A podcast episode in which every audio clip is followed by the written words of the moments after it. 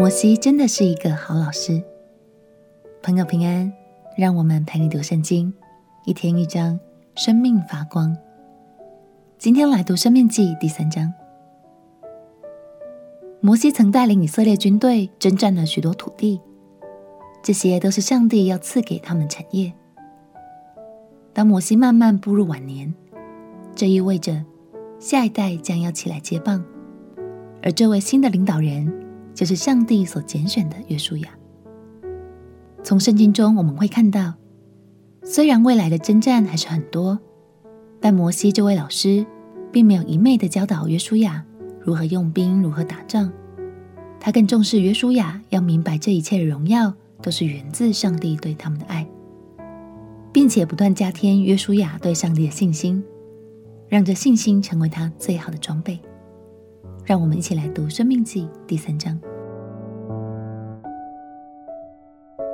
生命记第三章以后，我们转回向巴山去。巴山王二和他的众民都出来，在以德来与我们交战。耶和华对我说：“不要怕他，因我已将他和他的众民，并他的地，都交在你手中。你要待他，像从前待住希实本的亚摩利王西宏一样。”于是耶和华我们的神也将巴山王噩和他的众民都交在我们手中，我们杀了他们，没有留下一个。那时我们夺了他所有的城，共有六十座，没有一座城不被我们所夺。这为雅尔戈伯的全境，就是巴山地二王的国。这些城都有坚固的高墙，有门有栓。此外，还有许多无城墙的乡村，我们将这些都毁灭了，像从前待希实本王西宏一样，把有人烟的各城，连女人带孩子，尽都毁灭。唯有一切牲畜和城中的财物，都取为自己的掠物。那时，我们从约旦河东两个亚摩利王的手，将亚嫩谷直到黑门山之地夺过来。这黑门山。西顿人称为西连，亚摩利人称为士尼尔，就是夺了平原的各城，基列全地、巴山全地，直到撒迦和以得来，都是巴山王二国内的城邑。利乏音人所剩下的只有巴山王二，他的床是铁的，长九肘，宽四肘，都是以人肘为度。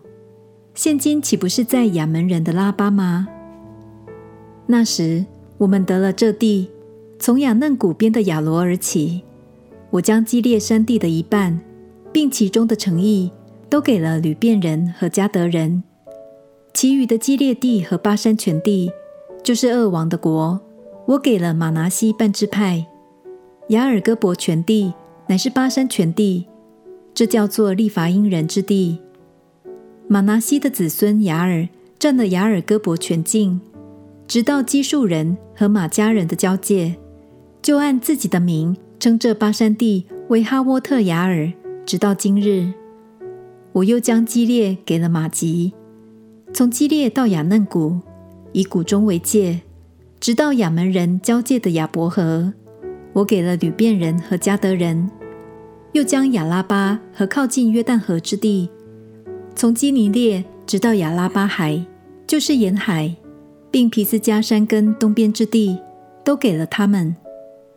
那时，我吩咐你们说：耶和华你们的神已将这地赐给你们为业，你们所有的勇士都要带着兵器，在你们的弟兄以色列人前面过去。但你们的妻子、孩子、牲畜，我知道你们有许多的牲畜，可以住在我所赐给你们的各城里。等到你们弟兄。在约旦河那边，也得耶和华你们神所赐给他们的地，又使他们得享平安，与你们一样，你们才可以回到我所赐给你们为业之地。那时，我吩咐约书亚说：“你亲眼看见了耶和华你神向这二王所行的，耶和华也必向你所要去的各国照样行。你不要怕他们，因那为你征战的。”是耶和华你的神。那时我恳求耶和华说：“主耶和华啊，你已将你的大力大能显给仆人看，在天上，在地下，有什么神能向你行事，像你有大能的作为呢？求你容我过去看约旦河那边的美地，就是那佳美的山地和黎巴嫩。但耶和华因你们的缘故向我发怒，不应允我，对我说。”罢了，你不要向我再提这事。你且上皮斯加山顶去，向东西南北举目观望，因为你必不能过这约旦河。你却要嘱咐约书亚，勉励他，使他壮胆，因为他必在这百姓前面过去，使他们承受你所要观看之地。于是我们住在伯皮尔对面的谷中。感谢神，虽然摩西早已经知道自己最终只能在山顶远远眺望美丽的应许之地，但他却没有因此丧失斗志或是自暴自弃。他始终如一的忠心完成神托付给他的任务，就是照顾这群百姓，并且教导他们拥有正确的信念。